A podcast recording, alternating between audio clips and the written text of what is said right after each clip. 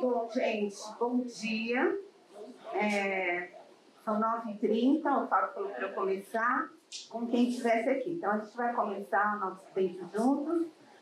E eu quero me apresentar para vocês, tá bom? Eu sou Lúcia, eu sou esposa do Gil, sou mãe do Pedro e da Isabela, esses dois que estão aí ao meu lado. Sou sogra do Denis e da Ana, que se casaram os dois esse ano, tanto a Isabela no primeiro semestre e o Pedro no segundo, por conta da pandemia, né? Um ia casar ano passado, aí adiou e acabaram os dois casando esse ano. Eu sou serva do Senhor Jesus Cristo há 43 anos. Sou professora de educação infantil na Unicamp. Faço parte do grupo de aconselhamento da igreja e também faço discipulado com cinco mulheres aqui da igreja há dois anos já.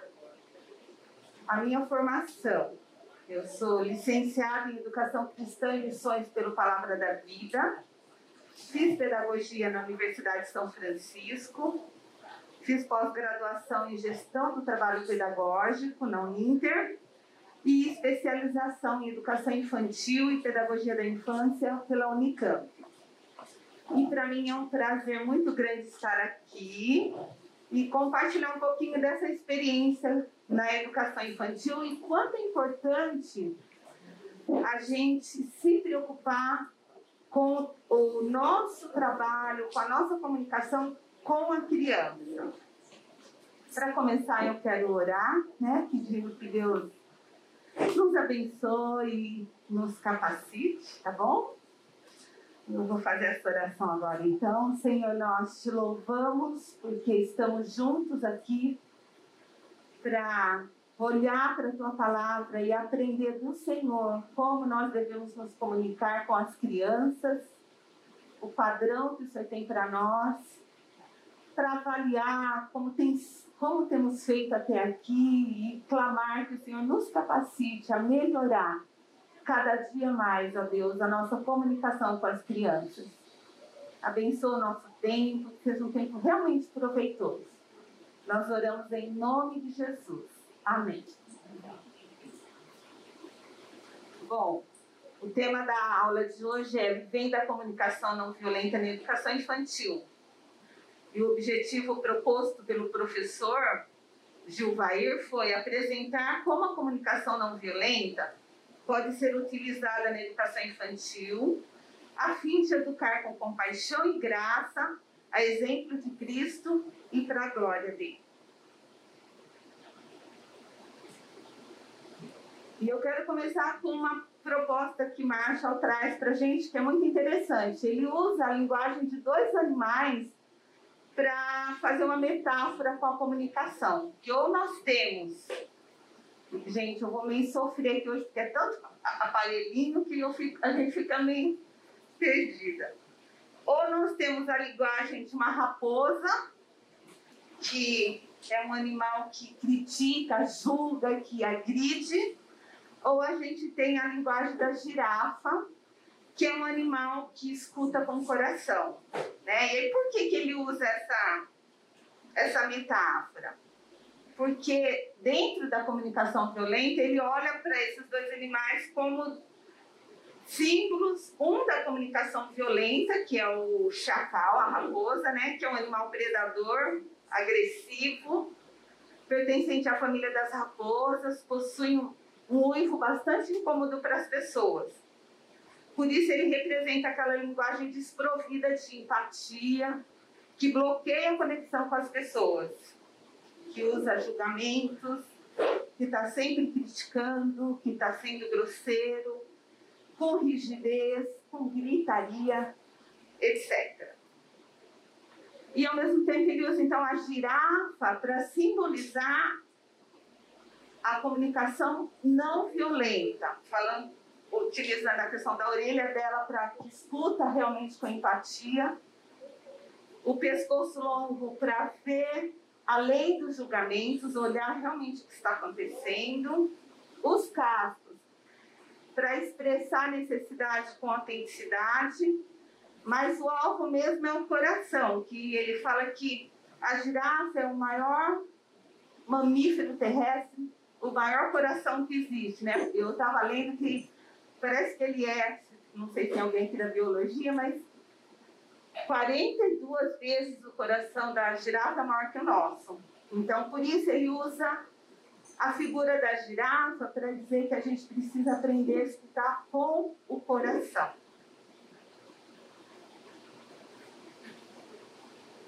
E aí ele traz isso aqui para a gente, né? E eu queria que a gente pensasse isso em relação à criança também.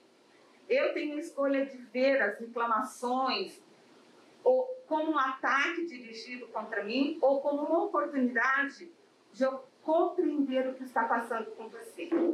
E essa é a base do trabalho com, de comunicação com a criança. Quando a criança vem com uma postura de birra, ou de choro, ou de gritaria, é importante que eu olhe e tente entender o que está por trás disso. O que, que ela está trazendo? Qual a necessidade que ela está trazendo quando ela está fazendo aquela birra, quando ela está fazendo, chorando, ou quando ela está é, insistindo em alguma coisa. E aí trabalhar com isso com a criança. Depois eu vou compartilhar mais com vocês. E aí então a gente tem quatro formas, né? Ele traz em relação à raposa e à girafa, da gente trabalhar com a, as mensagens que chegam até nós que não são aquilo que a gente gostaria. A primeira é a gente se culpar, né? Será que eu não ensinei direito essa criança? Que olha o que ela está fazendo. Ou culpar o outro. Ah, ela não aprendeu nada do que eu ensinei, né?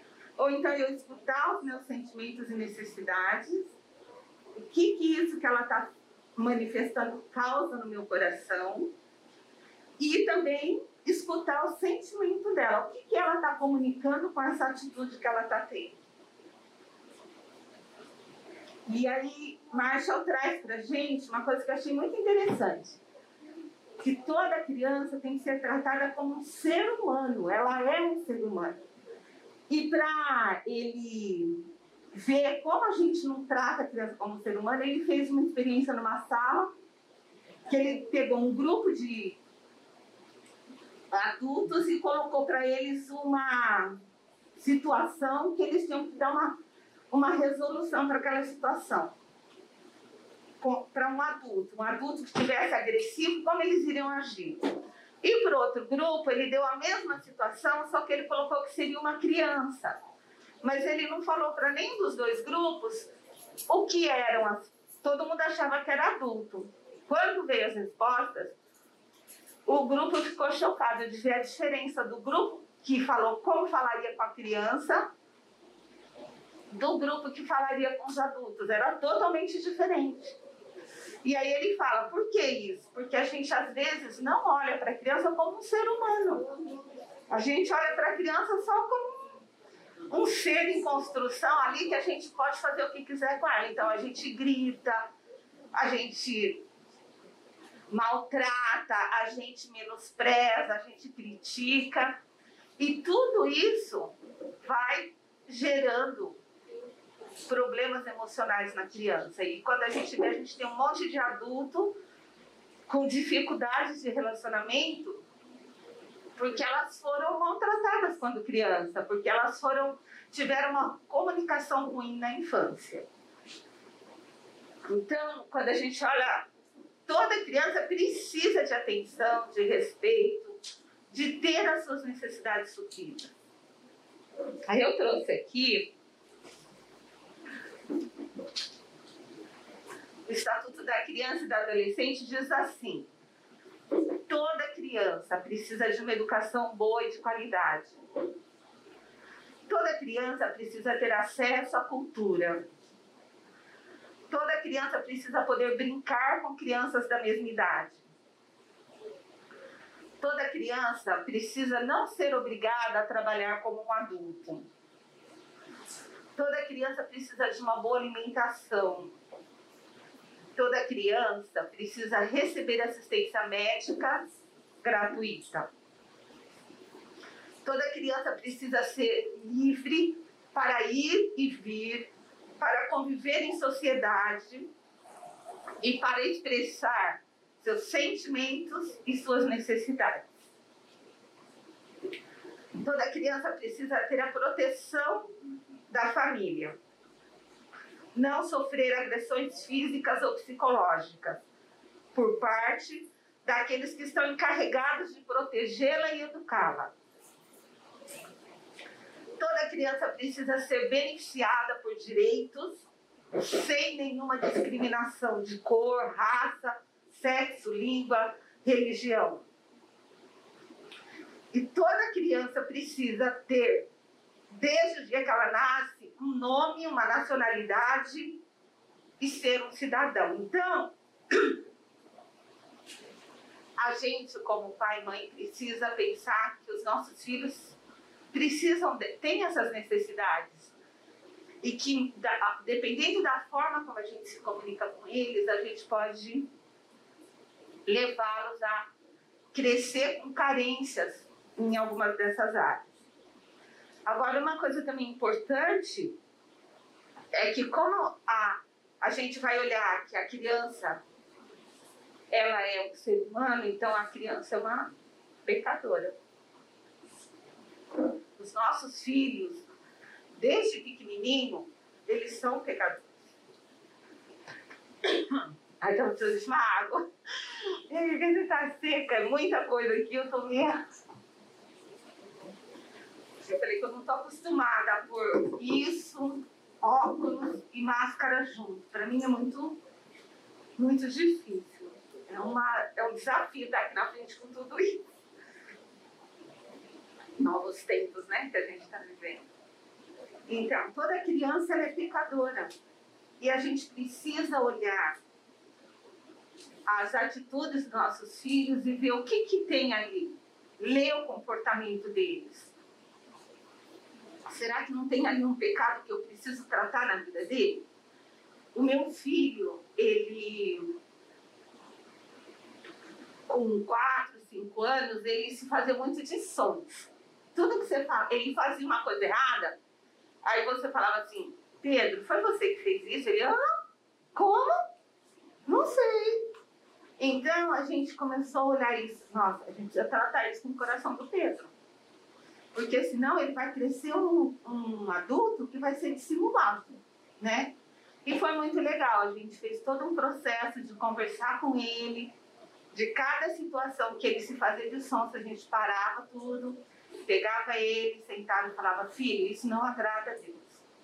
Isso que você está fazendo é se esquivar do, da, da sua, daquilo que você fez. Então a gente tem que tratar isso. Obrigada, meu amor. Muito obrigada.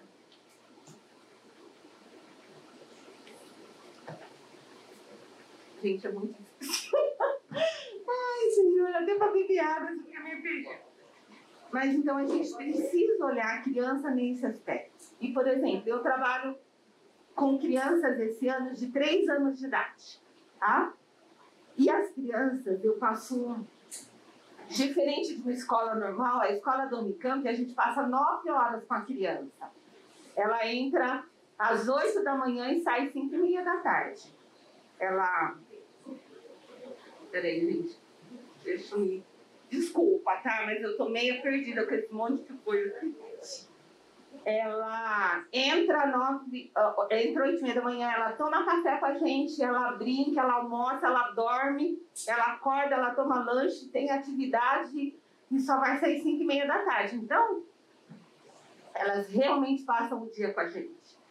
E aí, então, a gente tem como fazer esse trabalho, que é o que nós trabalhamos lá que é a comunicação não violenta. Então, o que, que acontece com a criança? Uma criança vem chorando para mim, falando que o outro bateu nele. Então, a gente vai lembrar dos quatro pilares da comunicação não violenta, e a primeira é a observação. Então, ao invés de você já ir e tomar uma postura, o que, que você tem que fazer? Chamar os dois, as duas crianças, e pedir para cada um narrar o que aconteceu para você. Cada um vai narrar a versão, você vai ouvir as duas versões. Então, por exemplo, um narrou, aí você pergunta para o outro, foi isso mesmo? Ele fala, não, foi assim, assim, assim. Aí eu olho para o outro e pergunto, é verdade que ele está falando? Ele fala, é. Porque criança é muito legal, eles realmente Claro, quando a gente tem que ler o coração, meu filho falaria, ah, não sei, né? Quando ele era pequenininho. Mas a criança vai falar, é verdade, então. Então vamos entender o que, que aconteceu aqui. Você bateu nele porque ele queria tomar o seu brinquedo? É, eu bati nele porque ele queria tomar o meu brinquedo. Aí eu pergunto por outro, você acha que a gente. Você gostaria que alguém tomasse o brinquedo da sua mão? Ele fala, não. Eu falei, então, então o amigo Aí você vai ver os sentimentos. Ficou bravo porque você foi tomar o brinquedo dele. Então, o que, que a gente pode fazer? Vamos pensar o que, que a gente pode fazer nessa situação? Você quer fazer um pedido para ele, falar que você gostaria de brincar com o brinquedo? Eu quero. Aí eu falei, então pode falar. Ele fala, posso brincar com o brinquedo? Aí o outro olha para mim e fala, mas eu acabei de pegar o brinquedo para brincar. Aí eu volto para ele e falo: Você entendeu que ele acabou de pegar o brinquedo para brincar?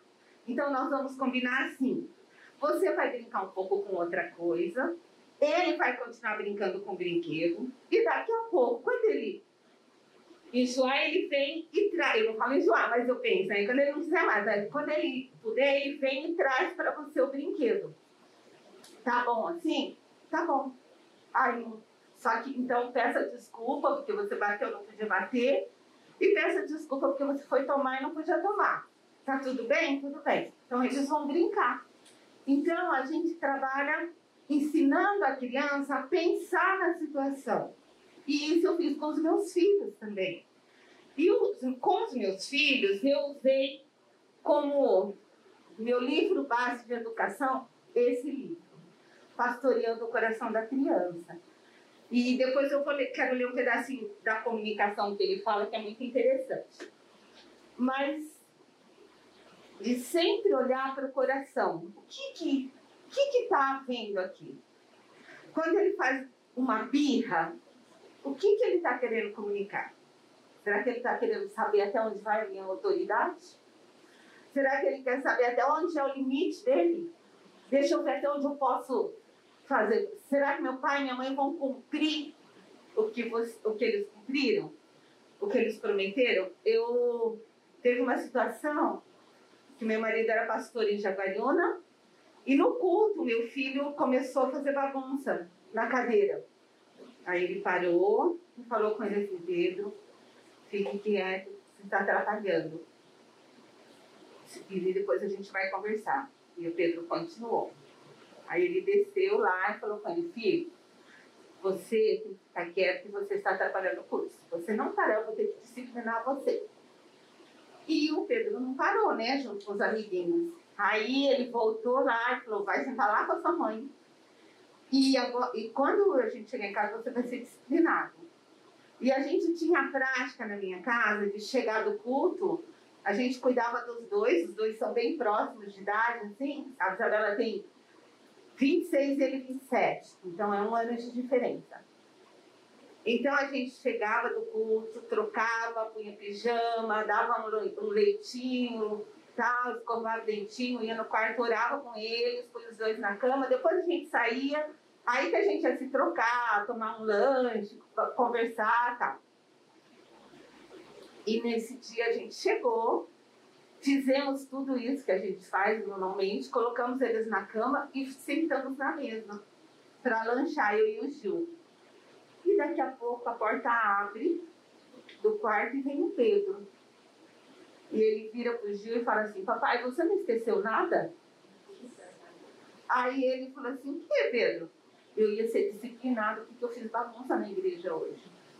A gente levantou, foi lá, pegou a varinha e deu umas na bumbum dele. ele estava na expectativa porque ele sabia que a gente cumpria o que a gente prometia. Então, naquele dia, quando o Gilmar não fez, porque realmente esqueceu, ele foi lá e lembrou o pai.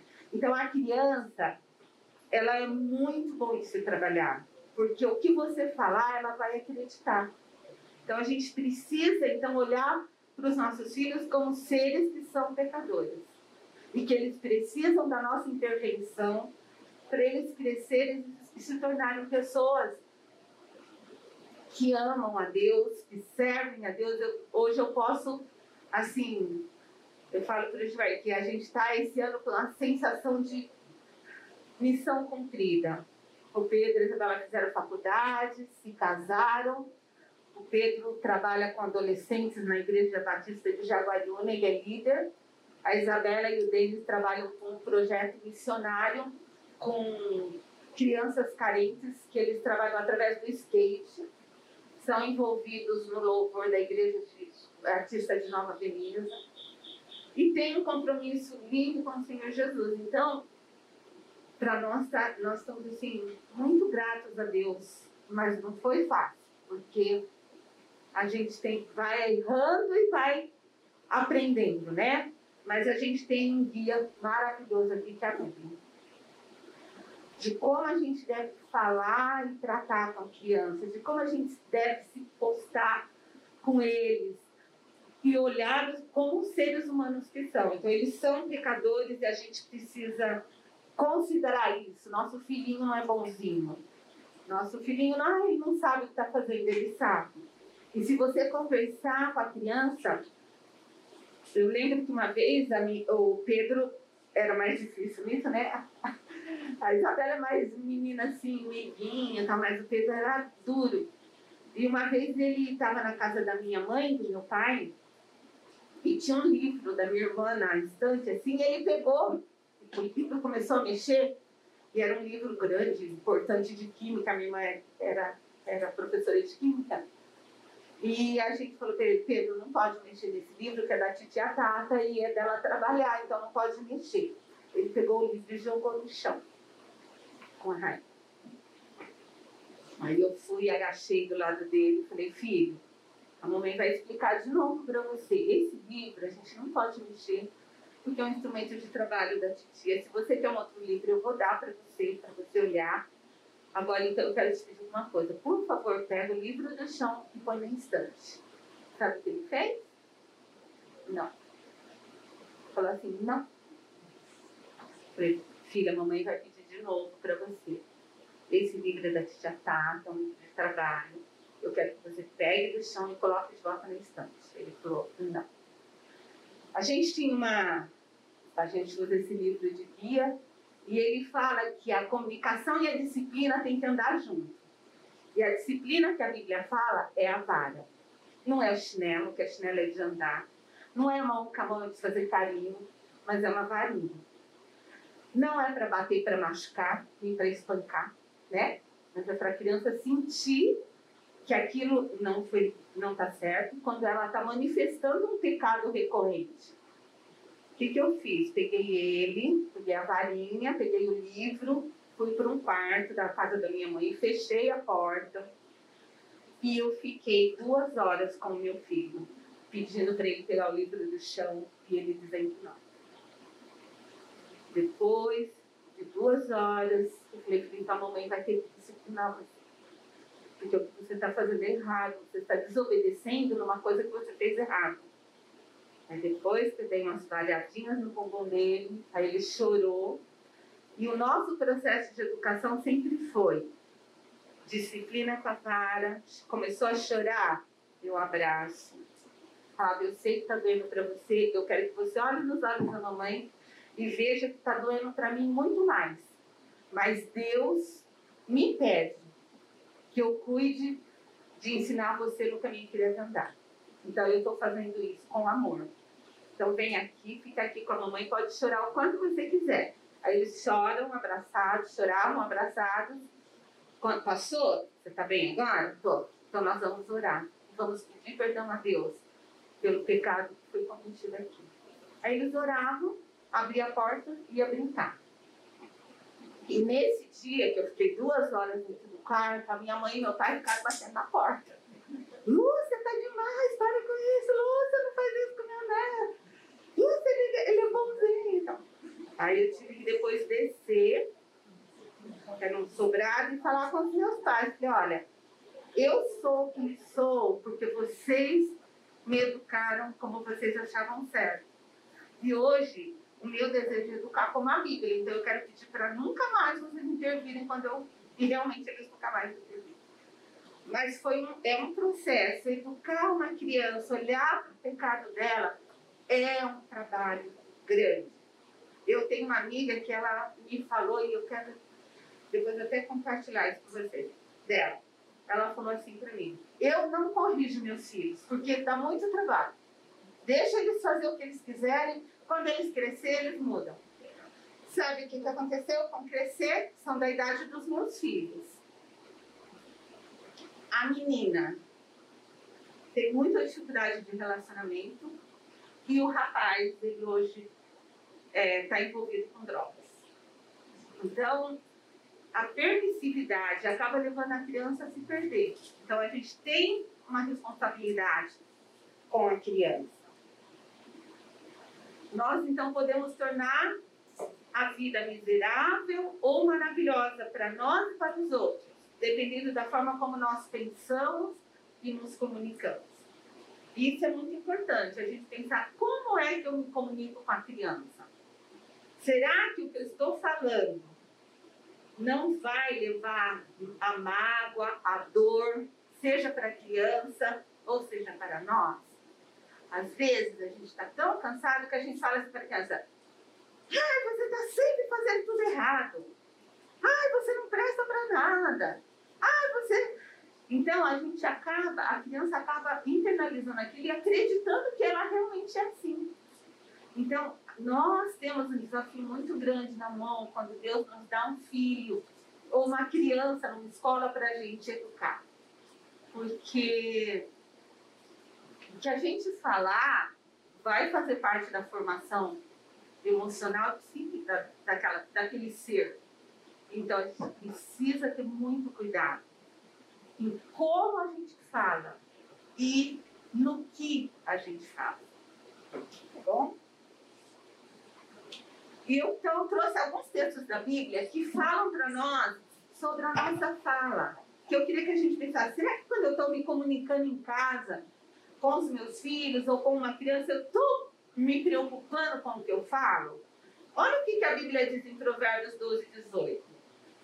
Alguns cujas palavras são como pontas de espada, mas a língua dos sábios é medicina. Como será que tem sido a nossa fala?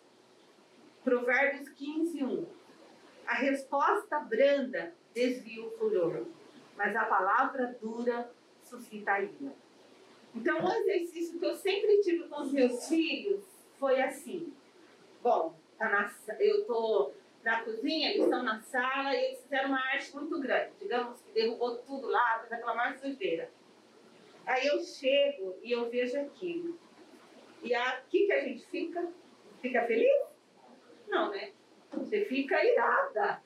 Então, um exercício que eu sempre fiz foi Isabela e Pedro, vão lá para o quarto que eu já vou lá com vocês. Nós vamos conversar. Eles viram, aí parar e falar, Senhor, me ajuda. Me dá controle da minha ira agora, para eu ir lá e ser útil na vida deles e ajudar eles a entenderem que isso que eles fez não é o certo. Mas não deixa descontar minha raiva neles. Então, só de orar, você já acalma o coração. A sua mente já foca naquilo que é certo. E aí você vai e você consegue fazer. Então, quando os meus filhos veem uma criança sendo corrigida ou levando um tapa da mãe na frente de todo mundo, eles ficam horrorizados, porque eles achavam que toda criança só era destinada no quarto, porque era assim que era na nossa casa. Sem ninguém ver, e só eu, um de cada vez. Espera lá fora conversar com o Pedro, espera lá fora conversar com a e, trata, e só quando era uma arte dos dois, aí os dois tinham que falar o que aconteceu. Mas de sempre primeiro ouvir. Por que fizeram? Ah, a gente estava só brincando. Então tá bom, então deixa eu explicar uma coisa. Tem coisas que a gente pode brincar e tem coisas que a gente não pode. E com isso, a fase da infância se tornou uma coisa muito leve na minha casa. Eu amo decoração.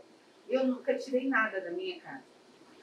Principalmente porque meu marido era pastor e a gente ia muito na casa dos outros. Então eu preciso ensinar meus filhos desde pequenininho que na casa dos outros eles não tinham que mexer em nada. É, não era para mexer. Ficava ali, tinha que ficar lá. E isso foi muito tranquilo. Eles, a gente ia e eles não mexiam. E depois eu vou falar de combinados, então eu sempre fazia combinados com eles quando a gente saía de casa. Outro texto, né? O que guarda a boca e a língua, guarda da angústia a sua alma. Então, a gente pensar que quando é criança, a gente fala e lá na frente eles vão é, manifestar muita coisa que é resultado do que a gente falou. Então, a gente precisa ter esse cuidado, né, de pensar no que, que a gente está produzindo com a nossa fala. Abre a boca com sabedoria e a instrução da bondade está na sua língua.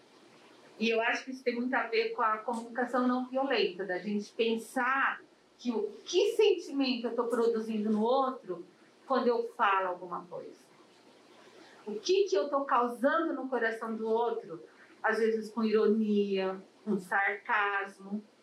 Eu tive uma experiência quando eu fiz o seminário Palavra da Vida que marcou a minha vida, que foi assim, eu tá, a gente tinha um grupo de oração e tinha seminaristas que vieram de outros países e veio um da África. E ele chamava Nisus. E ele era negro, mas negro assim, quando é bem escuro, mais negro que a gente, assim. E porque era natural da região dele. E as pessoas do seminário, os seminaristas, os professores, sabe como chamavam ele? Ninguém chamava ele de Nizuzi chamavam ele de negão. Oh, negão! E carinhoso até, né, pessoal? Mas um dia, a gente estava numa reunião de oração e ele, o pedido de oração dele chorando, e depois a gente foi entender por quê. Para ele, na África, o nome tinha um significado muito forte. E ele falou chorando: Eu queria que as pessoas aqui no Brasil me chamassem pelo meu nome, não pela minha cor. E aquilo foi uma lição muito grande para minha vida, de pensar assim, que aquilo que pode ser normal para mim, que pode parecer que é engraçado, pode causar uma dor muito grande no outro. E isso com os nossos filhos. Nunca dê risada quando seu filho faz uma coisa que aparentemente é engraçada, mas que leva ele a chorar. Ele está sentindo uma dor naquela hora. E ele precisa ser acolhido com o coração. Não ser ah, zombado, dando risada. Porque aqui a zombaria vai criar um sentimento ruim no coração dele, de que ele não tem valor. Então a gente precisa pensar que a nossa língua ela pode ser usada, né? De, de várias formas. Então, usar com sabedoria e com bondade. Provérbios 10, 19 fala assim: Na multidão de palavras não falta transgressão, mas o que modera os seus lábios é prudente. E isso também é uma coisa que eu tenho aprendido. Muitas vezes é melhor a gente ficar calado do que falar e depois se arrepender do que a gente vai falar. Então eu sempre calava isso. Vai pro quarto. Espera lá, para eu poder não soltar nele toda a ira que eu estava sentindo daquela coisa que a criança fez, que eu já tinha orientado e ela não, não me ouviu. Então, da gente aprender mesmo a cuidar dos nossos lábios, para que a gente não fale algo que a gente venha se arrepender depois. Provérbios 15, 28. O coração do justo medita o que há de responder mas a boca dos ímpios derrama em abundância coisas más. A gente tem que avaliar, ver a situação. E aí a gente vai ter um relacionamento muito mais tranquilo, muito mais saudável. Né? A morte e a vida estão no poder da língua. O que bem a utiliza, come do seu fruto. De incentivo, de ajudar os filhos. Por exemplo, eu trabalho com crianças de três anos e a gente tem uma rotina. Então, as crianças chegam, tem um local certo de pôr a mochila. Na hora que a gente almoça e sobe para dormir, eles vão ter que trocar de roupa. E eu, o que, que a gente quer trabalhar? Autonomia com eles. Fulano, eu sento, fulano, vai lá e busca a sua mochila. Eles são uns toquinhas, vai lá, pega aquela mochila e vem. Agora abre e você vai pegar uns shorts e uma camiseta que nós vamos trocar. Em casa, a mamãe faz tudo pela criança, mas a gente está querendo trabalhar com ela. Aí ela, ele fala assim: Eu não consigo. Aí eu digo assim: Eu tenho certeza que você consegue. Eu posso ajudar você se você quiser, mas eu sei que você consegue. Você quer tentar? Quero.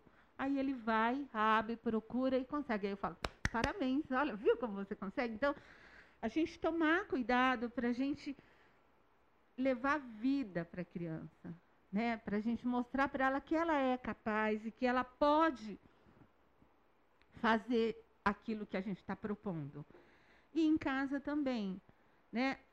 Uma das coisas que a gente sempre trabalhou na minha casa era ah, nós tínhamos sempre tivemos culto no lar, culto familiar e usei vários materiais com eles. Mas a gente, de tempos em tempos, a gente tinha um dia que era o dia da gente falar as qualidades um do outro. O Pedro tinha que falar o que ele admirava na Isabela desde pequenininho, a Isabela no Pedro. Aí eles falavam da gente, a gente falava deles. E a gente sempre trabalhou isso.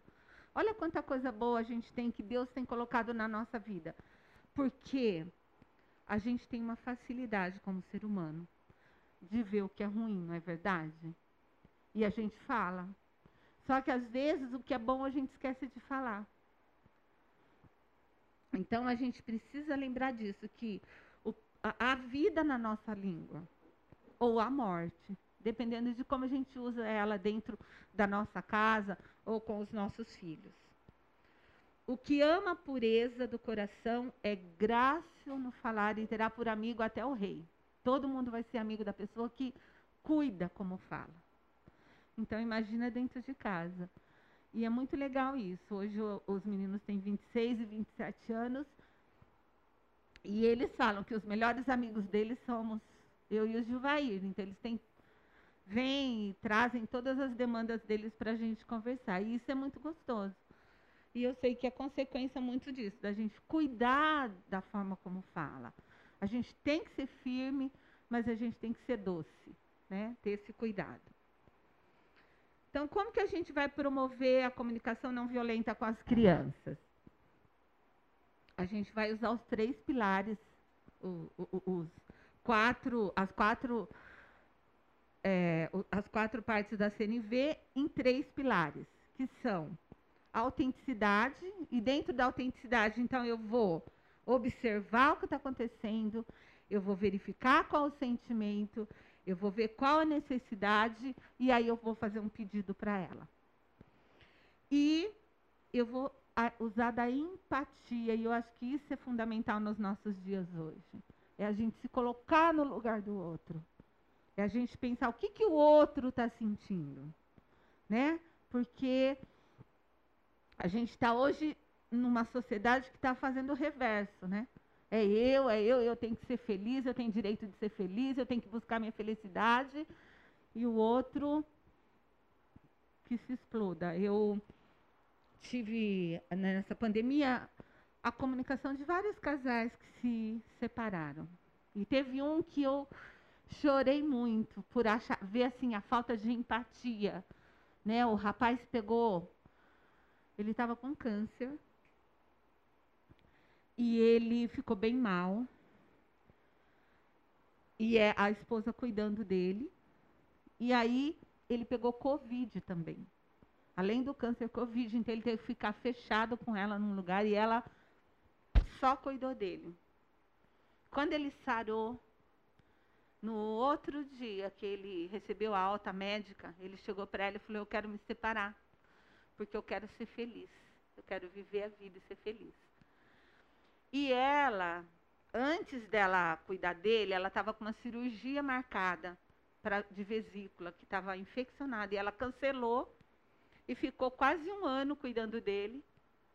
E agora que ela ia poder fazer a cirurgia, ele, e realmente, essa semana ele, ele efetivou mesmo a separação. E eu, eu falei, que isso me deu assim, mas assim, meu Deus, como que eu não olho para o outro, para a necessidade do outro, né? Alguém, e eles eram casados há 30 anos, gente. Eu fiquei assim, é muita falta de empatia. E é isso que a nossa sociedade diz. Mas a gente precisa olhar para a necessidade do outro. E com as crianças não é diferente. Quando a criança vem com uma demanda, eu preciso olhar qual é a necessidade dela. O que, que ela está pedindo para mim com isso? Às vezes a criança está fazendo uma birra, sabe por quê? Porque ela quer a sua atenção. Então, será que não é hora de parar tudo o que está fazendo, sentar com ela, dar um pouco de atenção? Ou, se não é possível, marcar uma hora e depois cumprir isso? Né? Eu acho que uma coisa muito importante com a criança é a gente trabalhar a verdade. Né? Efésios diz isso para isso. Por isso, deixando a mentira, fale cada um a verdade, porque somos membros uns dos outros. E às vezes, como ser humano, a gente não fala a verdade para a criança. Então a gente precisa cuidar disso. E uma coisa que vai ajudar eu a ter uma boa comunicação com a criança também é a autoempatia, eu cuidar de mim. Porque se eu não estiver bem, eu vou soltar os cachorros em cima da criança, não é? Então a gente tem que cuidar de perceber como eu estou me sentindo. E esse exercício fez uma coisa errada, se afasta um pouquinho, pede para esperar num lugarzinho sentado e pense em você. Por que, que eu estou tão brava? Por que, que isso está me deixando tão nervosa? Então, se acalma, busca Deus, coloca as emoções no lugar para depois você ir e procurar a criança. Olha o que, que acontece no cérebro de uma criança quando você grita com ela. O cérebro recebe sinais de perigo de, e ela começa a se sentir insegura e ameaçada. Registra as recordações negativas que vão se transformar em angústia, estresse e ansiedade. O medo é ativado e o coração dela começa a bater mais forte.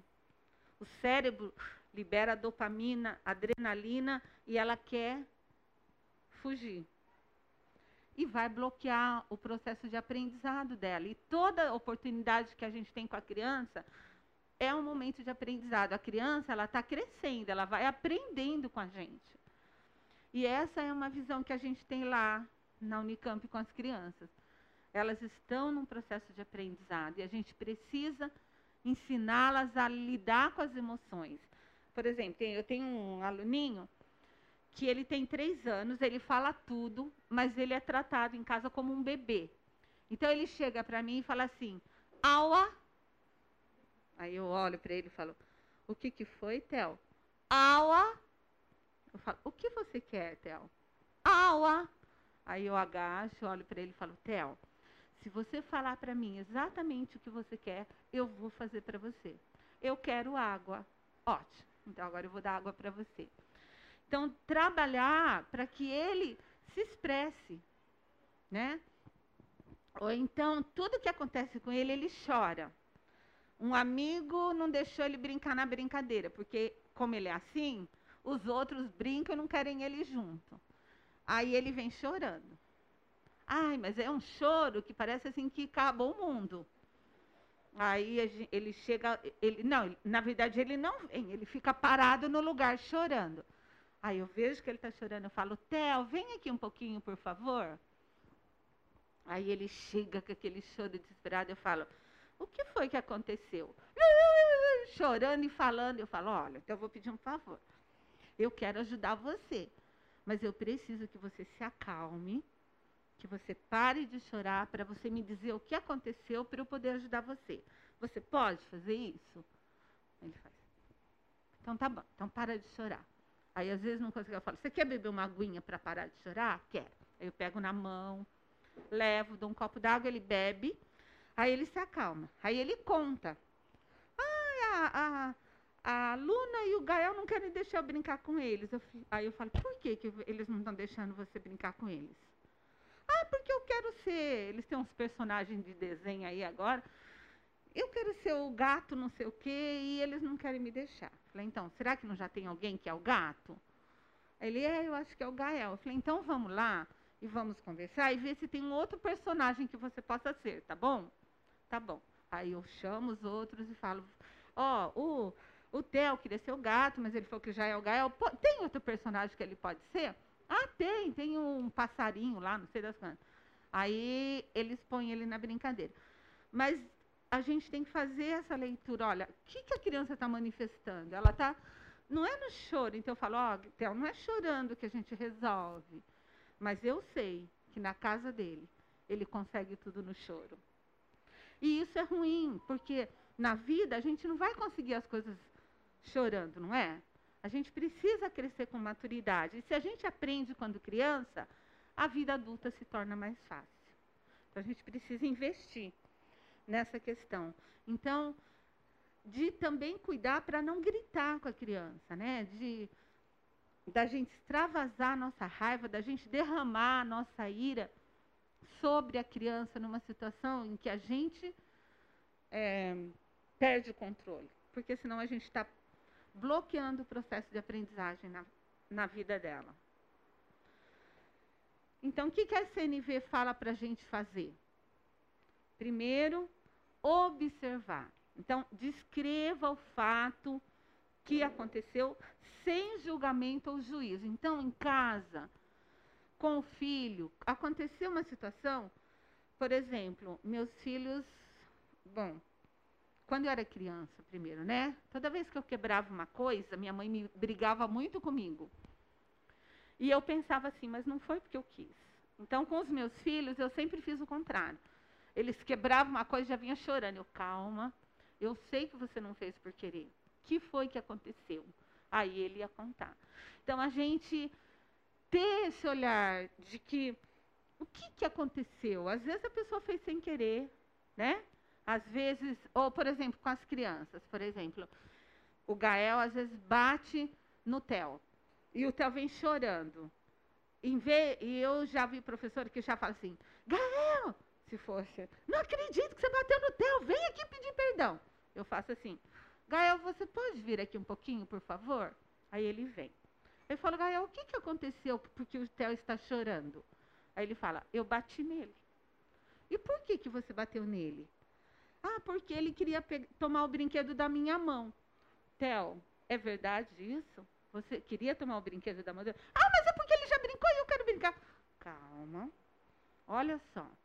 A gente não pode tomar o brinquedo da mão do outro. A gente pode pedir. Você pode pedir para o Gael para ver se ele pode te dar o brinquedo? Posso. Gael, você pode ouvir o Theo? Posso. Aí o Theo fala, Gael, posso brincar com o brinquedo? Aí o Gael fala, pode, dá o brinquedo e vai fazer outra coisa. Então, a gente ensina que a gente precisa observar para a gente poder mediar. E em casa eu fazia isso com os meus filhos também. Porque filho é assim, né? Estão em dois. Eles fazem uma arte, a Isabela vem e fala, mãe, foi o Pedro. E o Pedro vem e fala, mãe, foi a Isabela. Mas a criança, se a gente agachar, olhar nos olhos dela e conversar com calma, ela fala a verdade. A menos que tenha um problema, por exemplo, com seis anos, a minha filha começou com muita mentira. Mas era aquela mentira assim.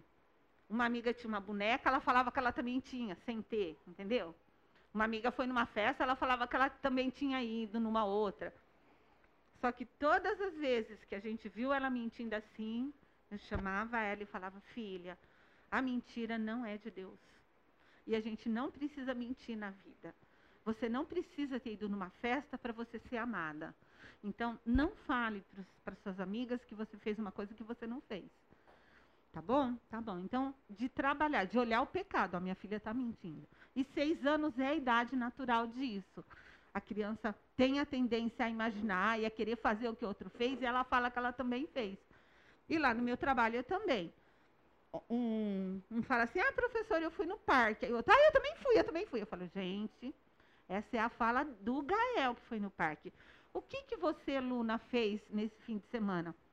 Ah, eu fiquei em casa assistindo TV. Que legal que você, olha, o Gael foi no parque, a Luna foi assistir TV. E você, Theo, o que você fez? Então, assim, para a gente levar a criança a perceber que ela não precisa de mentira mas a gente tem que observar os fatos. com a criança é fundamental isso, a gente parar e ouvir o que ela está falando e deixar ela contar sem a gente já julgar antes. A gente vê a cena e já julga, né? Expresse a emoção do fato número um, que o fato número um desperta em você. Por exemplo, às vezes eu, eu falo para as crianças assim, olha, a professora ficou muito triste com isso que você fez, que você bateu nele, porque ele está sofrendo, olha como ele está chorando. Então, vamos tentar resolver isso aqui? Vamos, então vamos conversar. O que, que aconteceu? Por que, que ele está chorando? Ah, porque eu joguei areia no olho dele. E por que, que você jogou areia no olho dele? Ah, não foi por querer, eu fui jogar a capeneira e caiu no olho dele. Aí eu falo, ó, oh, fulano, você percebeu? Ele não queria jogar, mas ele acabou jogando e doeu no seu olho. Eu entendo que está doendo. Mas você pode se acalmar, porque eles vêm assim, ai, fulano jogou areia no meu olho. Aí já vem naquela aberração. Então a gente, calma, vamos ver o que, que aconteceu.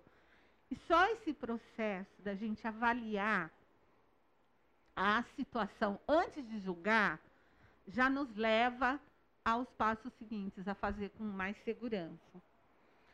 Perceber qual a necessidade ali que não está sendo atendida, né? Ah, por que, que a criança está chorando? Ah, porque ela tudo ela resolve no choro. Esse Gael é uma criança com a gente maravilhosa. Ele é super conversador, ele fala fluentemente, tudo que você quiser conversar. E ele é cooperador e tal. E com a gente ele é uma criança maravilhosa. Esses dias eu vi ele com a mãe, saiu eu e a minha parceira do trabalho e a mãe foi indo na frente com ele. Eu fiquei tão chocada. Ele bateu na mãe dele, ele xingou a mãe dele. Ele distratou ela e ela, ai, calma, filho, ai, tenta, filho. Então, aquela criança está pedindo um limite para a mãe. Só que a mãe não está dando. Então, a gente precisa ler o, o que, que, que necessidade precisa ser atendida ali. A criança está chorando, a necessidade dela é de ser ouvida. Então, vamos ouvir. Então, calma, se acalme. E aí a gente vai ouvir o que a criança tem para dizer. E é, é, interessante aqui, né, que a, ele fala assim, que a gente tem uma dificuldade em de confundir estratégia com necessidade. A gente tem uma necessidade de lazer. Qual a estratégia que eu vou usar para suprir? Eu vou andar de bicicleta, eu vou num shopping, eu vou. Né? Então, isso são, são estratégias, mas a necessidade é de lazer. Então, às vezes, a gente precisa perceber qual a diferença entre elas, para a gente poder lidar com a criança. A criança, ela quer alguma coisa, por que, que ela está chorando? Ela quer um brinquedo, mas e aquele brinquedo? Será que é hora de dar para ela? E a criança, ela entende. Os meus filhos, duas coisas que eu sempre trabalhei com eles. Primeiro, de mostrar quando uma criança fazia uma coisa errada e, e dizer para eles: isso não precisa ser feito. Por exemplo, eu ia num, num lanche ou num shopping com eles e vi uma criança lá gritando. Já viram uma criança que se deita no chão, grita, bate? O pai e a mãe, sabe? Eu mostrava para eles e falava: Olha, Pedro Isabela, isso ali não precisa ser feito. Se você precisar de alguma coisa, é só você falar e nós vamos ouvir vocês. Nunca façam daquele jeito. Os meus filhos nunca fizeram. Meus filhos nunca fizeram uma birra. Outra coisa, meus filhos nunca gritaram na minha casa porque a gente também nunca gritou com eles. A gente falava, a gente está perto, ninguém precisa gritar com ninguém. A gente pode falar. E uma outra coisa que a gente fazia era assim: você, a gente está num grupo grande assim, sei lá, numa festa e os adultos estão conversando e a criança quer que a mãe ouça. Já viram que criança vem e começa a chorar, puxar, birrar? Eu falava, ó, quando a mamãe e o papai estão conversando com adultos e vocês quiserem falar conosco, vem aqui ó, e puxa minha roupa. Eu vou saber que você quer falar comigo. Aí eu vou agachar e vou conversar com você. E a gente sempre fez isso e eles sempre cumpriram. Então, essas coisas é a gente pensar qual a necessidade da criança de atenção. Então, eu vou suprir, mas eu vou ter combinados com ela para suprir sem que aquilo vire um problema para a gente. E outra, expresse, então, o que você gostaria que o outro atendesse. Então, é sempre esse pedido. Você pode fazer assim? Você pode pedir desculpa para o seu amigo?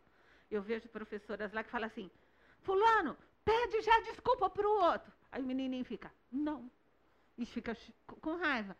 Quando você conversa, mostra a situação dos dois lados, mostra o que o outro está sentindo, e fala: Eu entendo que você ficou chateado, mas você bateu nele e ele sentiu dor. Você pode pedir desculpa para ele? A criança entende. E aí ela vai é, reagir positivamente. O contrário da gente gritar com ela, porque a gente vai criar raiva no coração e muitas vezes a criança vai fazer birra. E isso é dentro de casa com a gente também, tá bom? Então, quais as características que estão presentes na CNV e que são importantes a gente aplicar diariamente? A primeira é a observação. Então, a gente precisa ler o que está por trás do comportamento da criança. O que, que a criança está dizendo com aquilo que ela está fazendo? É preciso considerar que cada comportamento que ela tem, desafiador, violento, de birra, de insatisfação, ela está manifestando uma necessidade e às vezes ela não sabe como falar. E quando é bebê, a gente tenta ler, não é? Se o bebê chora, a gente tenta fazer tudo o que ele quer. Quando a criança começa a, falar, a andar, a se comunicar, a gente já esquece isso. E aí a gente começa a agir com a criança em função daquilo que ela está manifestando. E está errado. A gente precisa olhar para a criança e ver o que está incomodando ela. Né? Por exemplo, eu conheço casas que é assim. Se é aniversário de um, aí tem que levar um presentinho por mão, por mão não ficar triste porque tem uma tá tendo uma festa para um. Não. A gente tem que ensinar a criança que cada um tem o seu tempo, né? Então, na minha casa, o dia do aniversário é um dia especial da, da pessoa. Então, desde pequenininho, ai, hoje é aniversário do Pedro. Isabela, o que, que a gente vai fazer de legal para ele e tal? E o dia inteiro fazer ela ajudar a preparar coisas especiais para o Pedro. Quando era aniversário do Pedro, a mesma coisa. Da Isabela, Isab... Pedro, hoje é aniversário da Isabela, vamos fazer o dia especial dela? O que, que a gente vai fazer? E aí, então, mostrar para a criança que cada um tem o seu momento, que ela não tem que ter ciúmes, que ela não tem que ter inveja, que ela não tem que. E trabalhar isso no coração da criança. E perceber que cada criança é única e tem necessidades diferentes. Eu falo que a gente vê, eu tenho dois filhos e eles são totalmente opostos um do outro. A Isabela é super dinâmica e o Pedro é extremamente doce. Aí eu uso a, a ideia assim, às vezes eu, é um dia de frio e eles eram adolescentes. E eu estou em casa deitada. Aí o Pedro entra no quarto e ele fala assim para mim: é, Nossa, mãe, como tá frio, né? Eu vou pôr uma meia no seu pé. Aí ele vem, vai na gaveta, pega uma meia, põe no meu pé e me dá um beijo. E, e esse é o Pedro chegando no quarto. A Isabela, ela chega no mesmo dia no quarto, eu estou deitada. Ela abre a porta de lá dá um pulo em cima de mim e fala: Ai, mãe, tudo bem, cheguei. Me machuca toda, porque dói, né? Mas é o jeito, é, cada um é único. Os filhos são diferentes e a gente precisa considerar a diferença. E não querer que eles tenham os mesmos comportamentos né? Cuidar disso. Outra coisa que é quando a gente vai ver qual a necessidade, para a gente perceber a necessidade dos nossos filhos, nós temos que estar presentes. Não dá para a gente saber o que eles precisam se a gente não prestar atenção neles. E hoje em dia a gente tem que tomar muito cuidado. Porque a gente dá um tablet para cada criança, a gente põe os vídeos lá na TV, eu pego o meu celular e a gente está junto no mesmo espaço, mas ninguém sabe o que está passando com ninguém. Então, como cristãos, a gente tem que prestar atenção nessa época em que nós estamos e perceber quais as demandas dos nossos filhos. Quando você estiver com seus filhos, se entregue a esse momento. Então, programe o seu tempo para você ter um tempo com eles, né? Porque às vezes a gente fala assim, ah, eu vou estar com as crianças. Põe eles para assistir um vídeo, dá um tablet e vai fazer outra coisa. Isso não é estar com eles. Né? A gente precisa observá-los, escutá-los de forma afetiva e deixar outras coisas de lado para que eles se sintam importantes e seguros de que eles podem se manifestar, de que eles podem falar o que eles sentem e a gente está ouvindo.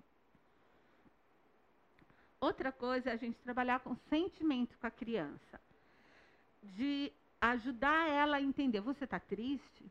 Você está frustrado porque você não conseguiu fazer? Uma das coisas que mostrava muito, que a gente trabalhou muito frustração com os nossos filhos, foi jogos. A gente jogava muitos joguinhos em casa. E é um momento maravilhoso para manifestar o coração dos nossos filhos. A minha filha não sabia perder.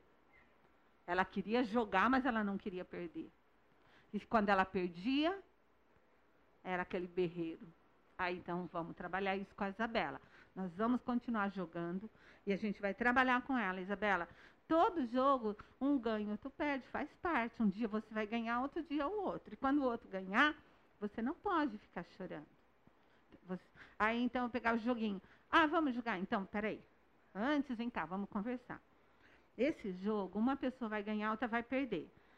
Você tem certeza que você quer jogar? Porque se você perder, não adianta, não vai precisar chorar, não vai poder chorar porque é uma brincadeira. Você vai querer jogar assim mesmo? Vou. Então eu vi que no começo ela quando ela perdia, ela se segurava e ela foi aprendendo a lidar com as emoções dela. Porque ela queria sempre ganhar, mas depois ela foi percebendo. Então a gente precisa ver, né, é, falar dos sentimentos com as crianças. Você está triste?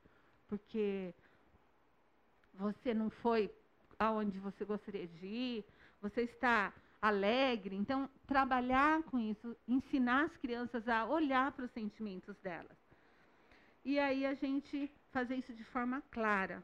Quando a gente faz isso assim, conversando, falando com a criança, ela vai entendendo.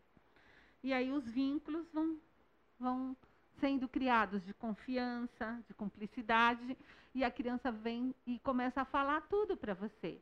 Porque ela sabe que ela vai ser ouvida, ela sabe que ela vai ser entendida. É muito importante. Continuando, a linguagem positiva, a gente fazer um pedido. E aqui é muito legal a gente pensar nisso, né? Que a gente trabalhar com a criança assim, em vez de eu falar, é, você não devia ter tomado o brinquedo dele, não pode. Então eu falo, ó, você entende que quando você toma o, brinquedo dele, ele fica chateado? Então você pode esperar a sua vez e pedir para ele passar o brinquedo para você depois? Posso. Então, essa é uma maneira positiva. Em vez de eu já falar, não, não pode, está tudo errado, eu faço a criança pensar aquilo que pode ser feito. Né? Então, por exemplo, nas situações de ameaça, em vez de eu falar, se você não fizer assim, você não vai ganhar né, alguma coisa. Se você não guardar os seus brinquedos, você não vai comer a sobremesa. Eu vou usar. Assim que você terminar de guardar os brinquedos, você vai ganhar uma sobremesa. Então, é a mesma fala, mas é uma fala positiva. A gente cuidar como a gente fala. E levar a criança a entender o que vai acontecer e motivá-la. Olha que bom, a hora que terminar o brinquedo eu vou ganhar a minha. Em vez de falar, se você não fizer, você não vai. Ela já põe o não dos dois na cabeça. Eu não vou ganhar mesmo, então também não vou fazer. Então a gente trabalhar com a fazer um pedido para a criança, de forma clara. Olhar para si, né?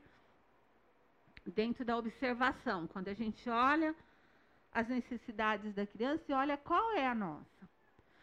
Às vezes a gente está. Bom, sei lá, eu. A minha filha fala que eu sou perfeccionista, tem mania de limpeza. Mas, então eu tive que trabalhar muito isso em mim, na infância deles, assim, que casa com criança tem bagunça.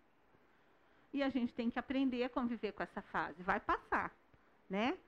E não, se, não achar que tem que estar tá tudo certinho. Mas então, qual que era a minha necessidade? De organização. Então, o que, que eu fiz? Eu comprei um cesto de vime que eu deixava num cantinho. Eles podiam jogar tudo que eles quisessem ali na sala, brincar o quanto eles quisessem. Bom, agora nós vamos parar para comer. Então, peraí. Antes da gente comer, vamos guardar tudo isso aqui que a gente falou? Pôs dentro do cesto, acabou a bagunça. Então, a gente olhar para a nossa necessidade e criar estratégias para suprir a gente também. Né? Porque a gente tem algumas expectativas. Ah, eu gosto da minha casa arrumadinha, mas eu tenho criança. Então, eu tenho que entender que é uma fase diferente. É uma fase que muitas vezes não vai dar tempo de lavar as coisas, porque eu vou ter que dar atenção para a criança, né? Vai ficar mais tempo lá. É uma fase que eu vou ter que abrir mão do que eu gosto muitas vezes para eu investir na criança. E vale a pena. Né? É um investimento para o resto da vida, é um investimento para o futuro. Falar com clareza e com gentileza ao mesmo tempo, né? Então, educar é realmente um desafio para todos nós. E como toda e qualquer relação humana é algo muito difícil. Mas nós temos alguns discursos, é, recursos que a gente pode usar para a gente falar de forma clara e com gentileza. Então, eu trouxe alguns recursos aqui, que são o equilíbrio entre firmeza e amor seja firme. Se você disse não para uma coisa, eu, conheço, eu vejo um monte de gente que fala assim, fica assim. Não, você não vai comer esse chocolate agora, só depois que você comer a comida. Aí a criança chora, birra, ah, tá bom, tá. Aí dá. Então, pensa antes de dizer alguma coisa, para que você realmente consiga ser firme naquilo que você se posicionou. Né? Os meus filhos sempre falam, a minha filha falou esses dias até, que ela falou assim, quando eu era criança, algumas vezes eu ia, uma amiguinha falava, ah, vamos na minha casa? Aí ela falava, ah, eu vou pedir para minha mãe, se a minha mãe deixar, eu vou. Aí a amiguinha falava, quer que eu peça? Aí ela falava, eu pensava assim, não, porque se ela pedir, minha mãe vai dizer não. Porque a minha mãe já me falou que quem tem que pedir sou eu. Aí ela falava, não, pode deixar que eu peço. Porque não tem muitas vezes que a criança faz assim, ela quer e manda o amiguinho falar, manda o amiguinho pedir. Então, a gente já pensava antes com isso. Olha, filhos, nós somos seus pais. Então, se você precisa de alguma coisa, você quer alguma coisa, é você que tem que vir falar conosco. Nunca antes uma pessoa de fora. Então, a gente já conversava, fazia esse combinado né, com eles. A gente tem muitos momentos desafiadores, né? No momento de uma birra. Então, por exemplo, os meus filhos, eles não faziam birra. Porque nas, na primeira ou segunda birra, a gente já falou para eles: olha, isso não funciona. Não é com birra que a gente consegue nada, é conversando. Então, quando você se acalmar, você vai parar, vai me falar o que está acontecendo e nós vamos resolver. Ah, eu quero tal coisa. Eu não posso. Agora não pode essa coisa. Mas quando puder, a mamãe vai fazer por exemplo, os meus filhos, ah, eu sempre falava assim para eles: é, eu amo tanto vocês que se eu pudesse eu daria o mundo para vocês, mas eu não posso e nem é possível dar tudo. Então, o que eu puder, quando eu puder, eu vou dar. Se eu se você me pedir uma coisa e eu disser que eu não posso, você precisa entender e não fazer birra. E aí ficou tão legal que minha filha ela, quando era pequenininha, tudo que ela via, ela queria, né? Aí ela virava para mim e falava assim: Mamãe, se um dia você puder, você me dá isso aqui? Aí eu falo: Filho, eu prometo que se um dia eu puder, eu te dou. Então, ficava tudo bem. E então eles nunca faziam birra por brinquedo, por coisa. Ela, que tudo ela queria. Mas tudo ela vinha e falava: Se um dia, porque eu falava: Se um dia eu puder, eu te dou. Mas se eu não te der, é porque eu não posso. Você entendeu? Entendi? Então pronto. Então a gente leva a criança a entender que a gente tem firmeza. Se eu disse sim, é sim. Se eu disse não, é não. Se eu posso dar, eu dou. E se eu não posso dar, eu não dou. Né? Então a gente fazia esse trabalho com eles. De a palavra da mamãe é sim, a palavra da mamãe é não. E aí eu sempre falava assim, e eu sempre fiz isso, explicar para eles o porquê. Então, eu digo assim, olha, quando eu digo sim, eu adoro dizer sim para você, porque você vai ficar feliz. Mas algumas vezes eu preciso dizer não. E quando eu digo não, é para o seu bem, é porque eu amo você. Então, a gente ser claro com a criança, a gente mostrar que a gente ama e que o amor é dizer não muitas vezes. né? Então a gente vai levando a criança a crescer com essa compreensão de que muitas vezes eu vou levar não. E na vida, a gente tem muitos adultos hoje com muitos problemas porque nunca levaram não quando criança. E aí cresce e não sabe lidar com o não da vida. E muitas vezes a gente tem não, não é verdade? Então a gente precisa cuidar disso. Combinados e expectativas claras. Que é isso que eu falei para vocês com os filhos. A gente precisa ensinar para as crianças que tudo tem consequência e tudo, é, as atitudes que a gente tem, elas têm consequências. E que a gente pode combinar. Então, por exemplo, combinado com os meus filhos era: nunca chegue numa roda de adultos que a gente estiver conversando, papai, mamãe gritando. Vem aqui, puxa minha saia, eu vou saber que você. Puxa minha roupa, eu vou saber que você quer falar comigo. E era o que eles faziam. Puxou, eu falava, gente, dá licença um pouquinho. Agachava, ouvia o que eles tinham para falar e resolvia o problema. Então, era um combinado. Outro combinado. A gente vai no supermercado, tá? Então, eu sempre fazia assim: você vai poder escolher uma coisa que você gosta para você comprar. É só isso. O resto, a mamãe vai comprar o que a família vai usar todo mundo. Então, eles viam aquele monte de coisa, né? Aí a Isabela gente falava, é uma coisa, né, mamãe? Eu falei, é, filha, você pode escolher uma coisa. Então, a gente faz o combinado e a criança vai viver, vai conseguir lidar com aquilo se a gente for claro naquilo que a gente combina. Outro combinado era a gente vai na casa de uma pessoa, que a gente ia muito, né? Meu marido fazia visita nas casas. Então eu falava assim, olha, nós vamos, a mamãe, eu sempre dava um lanche antes de sair de casa, alguma coisa para comer, e eu falava, olha, a pessoa pode ter um monte de coisa lá e ela vai querer oferecer para você. Você não vai aceitar. Você vai olhar para mim. Se eu fizer assim, você vai poder aceitar. Se eu fizer assim, você não vai aceitar. Era um combinado nosso. Então, a, ela chegava numa coisa, a pessoa vinha com um pó de bola. Ai, que é uma balinha? O que, que eles faziam? Olhava para mim na hora. Aí eu falei, eu falei, eles, não, obrigado. Sim. Então, eram combinados. E as crianças, elas entendem. Por, eu, depois eu falo, por que, que eu disse não? Porque a gente, você já tinha comido em casa e a gente vai jantar. Se você comer um doce agora, você não vai conseguir jantar. Então, a criança vai, ela vai aprendendo, ela vai entendendo quando você explica o porquê daquilo que você está fazendo. Então, a gente ter sempre essas. Ó, eu espero que você haja assim lá na casa das pessoas. Eu não quero que você ponha a mão em nada. Como é que em casa não pode. Aí às vezes tem uma coisa muito bonita, né? Vai na casa de uma coisa, uma coisa assim que chama a atenção da criança. Aí ele vinha perto de mim, puxava, que foi, mamãe, eu queria ver.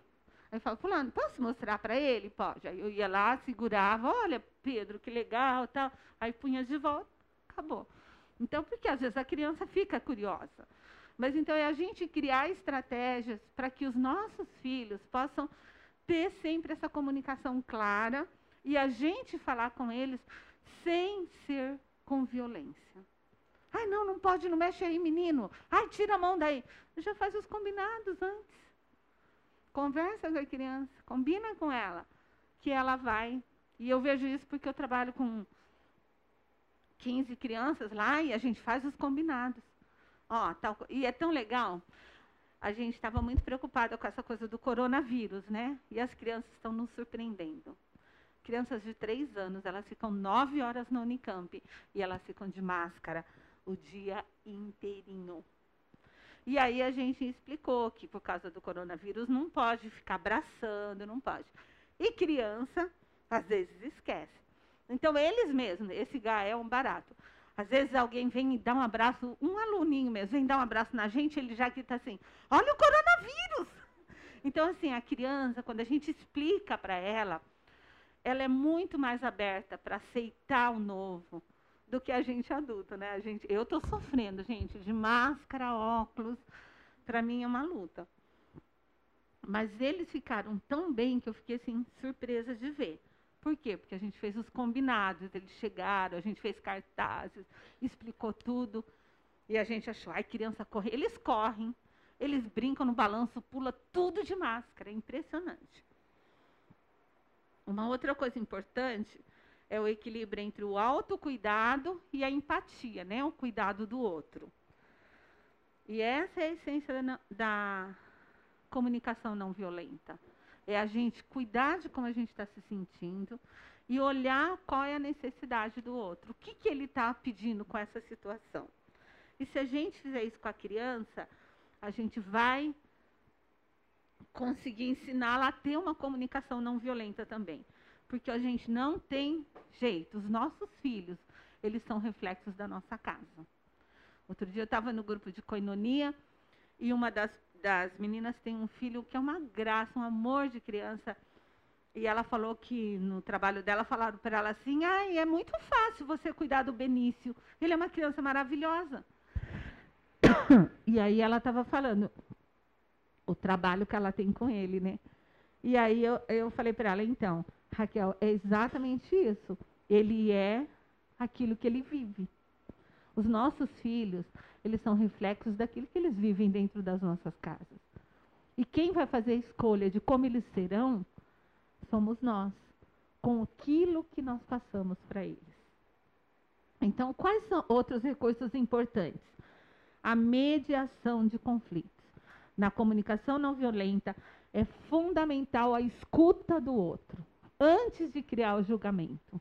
Eu tenho que ouvir, ouvir dois lados, ouvir as duas crianças, ouvir os dois filhos que estão brigando, ouvir as duas partes, um na frente do outro, para que ambos falem a verdade e a gente crie, então, um processo de solução que é saudável para todos. Cuidado com as mentiras. Às vezes a gente fala tanta coisa para as crianças que a gente acaba fazendo com que elas se decepcionem e desacreditem, né? Ah, então, vai dar uma injeção. Ai, pode tomar, filhinho, não vai doer nada. E aí ele sente uma dor tremenda, né? Então, eu lembro que injeção, eu não tinha coragem de ficar junto. Era o Gil sempre que ficava. Mas eu falava, olha, filho, vai doer um pouquinho, mas o papai vai estar tá lá com você. Porque eu não tinha coragem. mas ele ia e a gente falava, vai doer um pouquinho. Aí quando eu saía, eu falava, doeu muito? Ele é um pouco. Eu falei, então vem aqui, a mamãe vai ficar abraçadinha com você para passar. Então, de falar a verdade, né? Ou a criança vem com um choro muito grande de uma coisa. Ah, um, uma coisa muito interessante. E a gente fala, ah, isso não é nada, não foi nada. O Pedro tinha um, um aquário com um peixinho. E o peixinho morreu. E ele chorou muito, muito. Foi assim. Eu fiz até o enterro do peixe. Mas eu. Mas eu fui com ele, eu abracei e falei, eu sei que perder algo que a gente ama dói muito. E aí eu contei, eu falei, ó, já perdi o vovô, doeu para mim, eu sei que você está chorando, então a mamãe vai, a gente vai orar, pedir para Jesus tirar essa dor do seu coração e vamos fazer o enterro do peixe? Vamos. E nós fizemos, achei um, um quintalzinho lá, cavei, a gente pôs o peixe numa caixinha, enterramos. Tá mas de cuidar que os, ele tem um sentimento, não é nada, é nada para ele. Para ele é muito aquilo. Ai, não é nada, isso não é nada. Não é. A criança está sentindo. E a gente precisa considerar, então, o que ele está sentindo, o que, que causou né, a situação. E quando duas crianças também têm conflito, a mesma coisa. Falar, você percebe que você deixou seu amigo triste? Você percebe que você bateu nele e doeu? Então, assim, de mediar e conversar e fazer a criança entender isso. E aí eles vão aprendendo a lidar com os amigos de forma muito mais tranquila. Ah, olhar o potencial, né? Acho que a gente tem que ver isso também. O que que a criança é, né? O que que ela tem de bom ali, não só o que está faltando. E aí a gente fazia esse exercício em casa de falar as qualidades de um para o outro. Olhar a criança e tentar extrair dela tudo o que ela já tem de bom. Tá bom? Gente, nós vamos dar um. Já acabou? Não é 11 e meia? Nossa, gente, então eu vou correr aqui. Peraí, que eu nem vou passar isso aqui. Ai, desculpa, eu estava achando que era 11 e meia. Eu vou só terminar, que esse negócio da mentira, né? E de da gente pensar no que é do outro. Quando a gente tem um coração repleto de empatia, quando a gente olha para o outro, a gente tem um forte desejo de eliminar o sofrimento dele e não de causar. Porque quando a gente não olha para o outro, a gente causa sofrimento com o nosso tom de voz, com aquilo que a gente fala, com a forma, com o conteúdo. Então a Bíblia nos chama, né, em Filipenses 2, 3 e 5, a nada façais por partidarismo ou vanglória, mas por humildade, considerando cada um os outros superiores a si mesmo. Não tenha cada um em vista o que é propriamente seu, senão também cada qual que é dos outros. Tende em vós o mesmo sentimento que houve também em Cristo Jesus. O que, que esse texto está nos chamando? A olhar para o outro, a ter empatia. E, aí, e hoje eu quero estar tá chamando isso você para exercitar isso com a criança. Comece a olhar para a criança. Comece a ver qual é a necessidade dela. Comece a ver qual que é o sentimento que ela tem. E aí você buscar suprir isso na forma como você se comunica com ela. Qual que vai ser o resultado? Vocês vão ter conexão com o outro. Vocês vão. É, se, ela vai se sentir acolhida por você. E é essa a jornada que a CNV nos chama para uma jornada que transforma o mundo ao nosso redor, num ambiente calmo, tranquilo, seguro. Então, eu trouxe para vocês. Tem um material que é comunicação não violenta, o mundo da conexão, da desconexão à conexão. É um livrinho muito legal para você dar uma olhada e ler e ver assim como que você pode ver essa questão da conexão com a criança. E junto com isso, vem umas cartelinhas um, onde, que falam de necessidades, que é para você trabalhar com a criança. Então, eu tenho necessidade de afeto, de aceitação, de acolhimento, de amizade. Então, são várias cartelinhas para você trabalhar com a criança. Os sentimentos, tá bom? E as necessidades. Né? Eu tenho necessidade do quê? Ah, eu tenho. É, na verdade, eu tenho senti um, um, um, sentimentos de estar animado, alegre, aliviado, confortável, curioso. Aí tem ordem alfabética, tu, vários sentimentos que você pode trabalhar em casa com a sua criança. Essa questão do que é necessidade, o que, que é sentimento, e conversar com ela. Então, na hora que está com numa situação, filho, qual o que está acontecendo? Que que você, qual que é a sua necessidade agora? Vamos descobrir e trabalhar. Então, a maturidade da criança no desenvolvimento dessas, desses sentimentos, que tem aqui um bolo de sentimentos que você pode trabalhar, e as necessidades também. Então, está aqui uma sugestão, eu trouxe para vocês conhecerem. Quem, se alguém quiser dar uma olhadinha depois, é junto com esse livrinho aqui de comunicação não violenta tá bom? E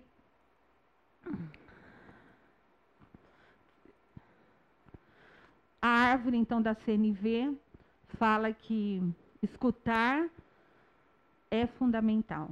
Eu preciso aprender, primeiro, a escutar o que é importante. Então, com a criança, chama ela quando ela está fazendo uma birra, quando ela está chorando, e tenta escutar. Ó, acalma o coração um pouquinho. O que está acontecendo? Por que, que você está chorando? Né? Ah, e aí você expressar com autenticidade a sua vulnerabilidade. Ó, eu também sou assim, eu também fico. A empatia, né, Eu entendo o que você está sentindo. Eu sei que está doendo para você. Eu sei que você não gostaria de fazer isso, mas é necessário. Eu sei que agora, por exemplo, Algumas crianças a gente chega assim, é hora de dormir, eles não querem dormir. Mas eles têm a necessidade porque eles chegam lá 8 horas da manhã. Como eles chegam às 8, alguns saíram de casa às 7. Para sair às 7, acordaram 6 e meia da manhã. Aí ficou até 11 horas brincando, eles estão cansados. Aí um começa a chorar. Aí eu chamo. O que está acontecendo? Por que você está chorando? Eu não quero dormir. Aí eu falo assim, então tá bom, vamos fazer uma coisa. Os seus amigos precisam dormir. Eles querem. Você não quer. Não tem problema. Eu vou pedir uma coisa para você. Você fica deitado quietinho no seu colchão, só até os amigos dormirem. Quando eles dormirem, você levanta e eu vou dar um brinquedo para você. Pode ser? Pode. Raramente eles conseguem ficar. Quando eles ficam mesmo acordados, depois que todo mundo dormiu, eu tiro aquele e dou um brinquedo realmente. Mas eles, a maioria dorme. Enquanto ele está esperando os amigos dormir, ele também dorme porque ele tem a necessidade. Então, mas eu entendo, eu falei, eu entendo que você não quer brincar, não quer dormir, quer brincar.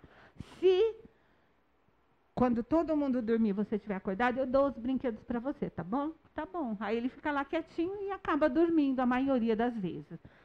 Mas a gente entender isso, que tem um sentimento ali, né? E a gente eu, eu vejo que tem professora que às vezes fala assim: Gente, todo mundo vai dormir agora, hein? Eu não quero mais ouvir um barulho. Aí aquela criança começa a chorar. E aí ela fica chorando lá, porque ela não quer dormir. Mas se eu ouvir, se eu conversar, deixar ela falar o que ela quer e eu explicar que se ela não dormir depois, ela fica quietinha. Então a gente pode considerar essas coisas com a criança, se importar com ela. Perceber e nomear o que é importante para mim. Olha, agora é necessário que você fique quietinho, porque os amigos precisam descansar. Eles estão cansados. Você não está, eu entendo, então você fica quietinho um pouquinho. Então a gente conversa com a criança e expressa o que é importante. Então, mostrar quais são os sentimentos e quais são as necessidades, tá bom?